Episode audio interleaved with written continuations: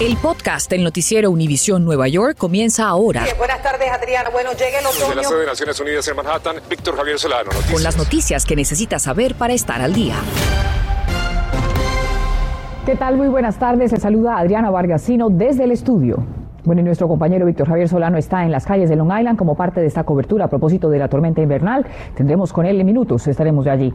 Y vamos ahora a saludar a nuestro Jesús eh, López, porque la tormenta que nuestro equipo de los Guardianes del Tiempo ha estado monitoreando toda la semana, pues ya está a menos de una hora de comenzar a hacernos sentir sus efectos. Hace unos días había algo de incertidumbre con el pronóstico, pero ya tenemos certeza de su intensidad. Y tanto en Nueva York como en New Jersey ya se ha declarado estado de emergencia. Tenemos a reporteros en diferentes con importantes consejos de prevención. Pero como les decía, vamos a pasar primero con nuestro meteorólogo Jesús López para que nos cuente, adelante Jesús, qué avisos estarán en vigencia para estas próximas horas. Adelante, cuéntanos. Saludos Adriana y saludos para todos ustedes en casa. En una hora entra en vigencia un aviso por tormenta invernal. Significa que la tormenta está a menos de 24 horas para hacerse sentir en nuestra área. Es decir, los primeros estragos nos vamos a sentir a las 7 de la noche y se vence este aviso hasta las 7 de la noche del sábado. Así que va a durar 24 horas. Vamos a ver las condiciones porque también tenemos un aviso de ventisca para Long Island. Significa que las condiciones van a estar peor en este sector. Fuertes vientos, gran acumulados de nieve y la visibilidad va a ser pobre. Por eso les recomiendo mantenerse en casa durante estas 24 horas. Una advertencia por tiempo invernal ya hacia la zona interior, hacia, hacia el oeste por Monticello, entra en vigencia también, pero se vence a las 3 de la tarde del sábado. Las condiciones hacia el oeste van a ser menos fuertes que en la área del este y en las zonas costeras de nuestra área. También tenemos una declaración por inundación costera en toda esta área, como usted puede ver para Westchester, Bronx, así que hay que tener mucha precaución. Y mis compañeros se encuentran en la calle cargados de información con preparativos que ya comenzaron. Damares, ya tú estás lista con esa montaña de sal. Cuéntanos qué preparativos está haciendo la ciudad de Nueva York. Muy buenas tardes, Jesús. Bueno, aquí se realizó una conferencia de prensa hace solo un ratito. El alcalde Eric Adams llegó aquí al Departamento de Sanidad de la ciudad de Nueva York para hablar de esos preparativos. Lo primero que hicieron fue llenar este espacio que ven aquí a mis espaldas con 280 toneladas de sal y han estado llenando estos camiones de la ciudad con esta sal. Desde ya se pueden apreciar alrededor de la Gran Manzana preparando las calles para recibir esta tormenta. El alcalde Eric Adams asegura que están trabajando día y noche para limpiar todas las calles de los cinco condados y así asegurar que todos los neoyorquinos y visitantes estén seguros durante las próximas horas. Y bueno, hablamos con el secretario de prensa del Departamento de Sanidad quien nos dice que también aún ah, tuvieron que aumentar el número de trabajadores para poder eh, batallar esta gran tormenta que se aproxima. Vamos a escucharlo. Cada de los 10.000 miembros del Departamento de Saneamiento están trabajando 12 horas. Uh, tenemos más de 700 esparcidores de sal ya en las calles y también tenemos más de uh, 1.800 camiones con palas para, para despejar las, las calles cuando, cuando cae la nieve. El alcalde Adams también anunció que será necesario cerrar los espacios al aire libre en los restaurantes de la ciudad porque habrá mucha, eh, mucho hielo, mucha nieve y será muy peligroso. Regreso con ustedes en el estudio. Estamos en vivo desde la Gran Manzana que sí, Damares, muchísimas gracias, quedamos muy atentos. Y ahora pasamos hasta Long Island, que será uno de los lugares más afectados por la tormenta. Mi compañero Víctor Javier Solano se encuentra en Brentwood con importantes consejos de cómo podemos prepararnos. Muy bien, Víctor, antes de pasar a los consejos, por favor cuéntanos qué anunció la gobernadora Jocur. Buena tarde para ti. ¿Qué tal Adriana? Muy buenas tardes también para todos. Así es, la gobernadora Kathy Hochul estuvo aquí en el condado Suffolk de Long Island, puesto que como bien dices, es una de las áreas en donde se prevé que va a impactar con mayor fuerza la tormenta. Aquí declaró el estado de emergencia, no solamente para Long Island, sino también para la ciudad de Nueva York, para áreas del condado Hudson, así como otras, e hizo recomendaciones a la comunidad de que si no tienen que salir en las próximas horas, es mejor que no lo hagan por pura precaución. Pero como dices también, estuvimos aquí en esta área de Brentwood viendo a ver cómo se está preparando la comunidad y vamos a ofrecerles algunos consejos útiles. Con los primeros copos de nieve que comenzaron a caer, llegamos hasta este supermercado de Brentwood en Long Island. Según los pronósticos, el condado podría recibir hasta 18 pulgadas de acumulación en la tormenta que se avecina. Por precaución, algunos residentes se aprovisionan. En primer lugar, la sal, que eso es para, para la limpieza. Después, se sabe, en comida como arroz, agua. El agua la están buscando mucho. Residentes como don Cecilio nos dicen que después de la compra está listo y preparado para lo que venga. Arroz, habichuela, para hacer un mondonguito con una patica de cerdo, patimongo. Y es que lo que viene dependiendo de la intensidad de la tormenta y la velocidad de los vientos podrían ser cortes eléctricos. En los últimos años, PSG Long Island estuvo en el ojo de la tormenta por fallas en responder a emergencias por corte de energía. Esta vez sus administradores aseguran que están preparados. En este restaurante salvadoreño de Brentwood también le preguntamos a su administradora sobre las posibilidades de operación en caso de cortes en el servicio eléctrico. Sí, tenemos que cerrar porque si hay eh, cortes eléctricos no estamos preparados para eso. Para un negocio como este que tiene provisiones en aparatos como este, en refrigeradores, sería una gran pérdida un corte eléctrico dependiendo del tiempo que dure. Por eso, para su negocio o su hogar, tenga en cuenta esas recomendaciones en caso de cortes eléctricos. Cargue sus teléfonos, tabletas y otros dispositivos móviles. Asegúrese de tener teléfono con cable. Los inalámbricos no funcionan sin electricidad. Sepa cómo abrir la puerta de su garaje sin electricidad. Sepa cómo restablecer el sistema de seguridad de su hogar cuando regrese la energía. Tenga la mano linterna con baterías nuevas.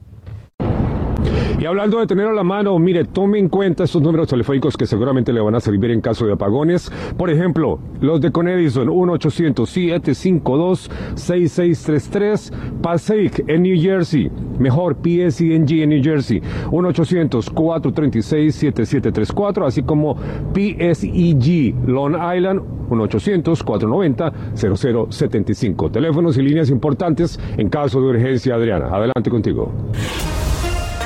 Estás escuchando el podcast del noticiero Univisión Nueva York. Y en vivo desde West New York, Isabel Peralta Gil nos tiene una serie de consejos para evitar accidentes, aunque el llamado es a permanecer en casa. Isabel, cuéntanos qué dijo el gobernador Murphy. Buenas tardes, Adriana. Te puedo decir que aquí aún no ha empezado a nevar, pero lo que sí hemos visto desde temprano son unas series de camiones y camionetas entrando y saliendo con sal y arena. Y es que el gobernador Phil Murphy declaró este estado en estado de emergencia y que empezó hace poco, apenas a las 5 de la tarde. Y es que aunque las personas deben quedarse en sus hogares, hay algunas recomendaciones que usted debe salir. Su seguridad y la de su familia, hay varias medidas que usted debe tomar antes de salir a conducir en las carreteras durante tormenta como esta. Dentro de su auto usted debe incluir un botiquín de emergencia que incluya ropa para usted abrigarse, también cables y por supuesto un kit de primeros auxilios fósforo en caso de que necesite encenderlo para calentarse. También algo que no le puede faltar es un celular con batería cargada, una batería adicional igualmente cargada y un neumático de respuesta. Además, un raspador con una escoba pequeña y una pala como esta en caso de que usted necesite excavar nieve. Pero si se queda varado, quédese en su vehículo y espere por ayuda. Muestre una señal de auxilio como un cono naranja o un trapo rojo en la antena. Prenda el motor por 10 minutos cada hora para mantenerse caliente y evitar el peligro del monóxido de carbono pero algo que usted debe tener siempre pendiente es llenar el tanque de su automóvil de combustible en caso de que usted tenga que salir de inmediato de emergencia. Cuando maneje, manténgase alejado de la carretera y no siga a los demás autos demasiado cerca. Bueno, y aquí todavía tampoco pues se están sintiendo vientos fuertes, sino mucho frío. Y nos despedimos desde aquí, desde West New York, en New Jersey. Y esta noche, en solo las 11, continuamos con esta cobertura en equipo. Regreso contigo, Adriana. Que sí, muchas gracias Isabel, estaremos atentos. Bueno, y esta masiva tormenta que se avecina también afectará los sistemas de transporte público. La Long Island Railroad ya dijo que se prepara para suspender el servicio desde las 6 de la mañana del sábado hasta la mañana del domingo. Metro North funcionará con horarios limitados y Amtrak no ofrecerá servicio en Connecticut durante el sábado. La MTA por ahora no anuncia interrupciones, pero monitorean la situación. Además, las reglas de estacionamiento alterno están suspendidas.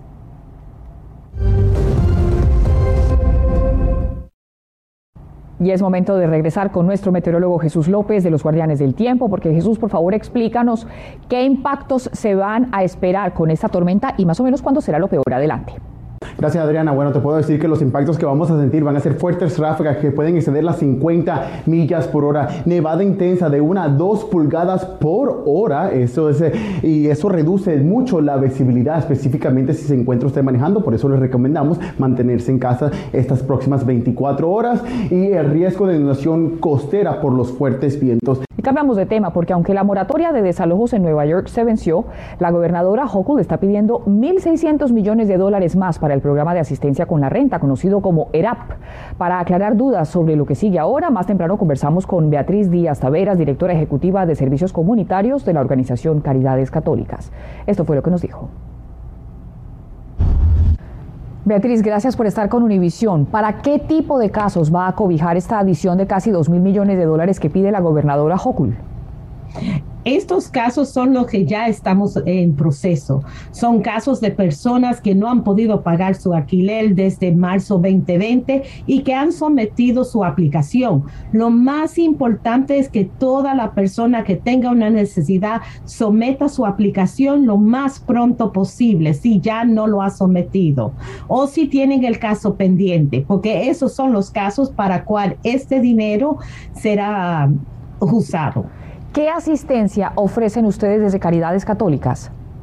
Nosotros ayudamos a la persona eh, a aplicar porque es a través del web y hay que saber a través de la red y hay que saber cómo aplicar, qué documentos someter. Entonces nosotros ayudamos a todos los inquilinos poder hacer su aplicación y llenarla y, y, también terminarla y asegurarse que sí está vigente de la, ante del Estado. ¿Importa el estatus migratorio para estas familias o personas? No, esto está abierto a toda persona que reside en el estado de Nueva York, en la ciudad de Nueva York, no importa su estatus migratorio. Si necesitan ayuda, nos pueden llamar de lunes a viernes. Tenemos persona disponible en español al 1-888-744-7900. Muchísimas gracias por estar con nosotros, Beatriz, y por esta ayuda. Y justo al cumplirse una semana de su asesinato, hoy con una solemne ceremonia se le dio el último adiós al oficial Jason Rivera. Nuestro Peter, Rivera, Peter Ortega estuvo en la Catedral de San Patricio y nos muestra cómo se llevó a cabo este funeral. The system continues to fail us. We are not safe anymore. Not even the members of the service. El sistema continúa fallándonos. Ya no estamos seguros, ni siquiera los oficiales que prestan servicio. Esas fueron las palabras de Dominic, la viuda del oficial Jason Rivera, quien llena de lágrimas y dolor acudió al funeral y último adiós del policía dominicano que murió baleado en el cumplimiento de su deber la semana pasada. Acuerde, Señor, en ayuda de tu hijo Jason por quien te ofrecemos este sacrificio de reconciliación en el día de su sepultura. El cardenal Timothy Dolan presidió la misa, que se efectuó en inglés y en español. Al emotivo encuentro acudieron numerosos funcionarios electos, entre ellos el alcalde Eric Adams, el congresista Adriano Espaillat y el comisionado de transporte de la ciudad, Idani Rodríguez. Today our hearts are with his beautiful family. I still remember watching them in the hospital. Hoy nuestros corazones están con su hermosa familia. Todavía recuerdo verlos en el hospital y sentir el dolor que se movió a través de todo ese hospital, expresó el alcalde en sus sentidas palabras. En estas imágenes podemos ver a la madre de Jason visiblemente afligida y recostada en el hombro de su hijo Jeffrey Rivera, quien recordó a su hermano con mucho orgullo. He was the definition of dedication Él era la definición de dedicación, la definición de trabajo duro, aseguró Jeffrey refiriéndose a su hermano menor. Por su parte, la gobernadora Kathy Hochul dijo que las banderas de todos los edificios estatales de Nueva York estarán a media asta desde hoy hasta el atardecer del miércoles próximo, cuando concluya el funeral del oficial Wilber Mora.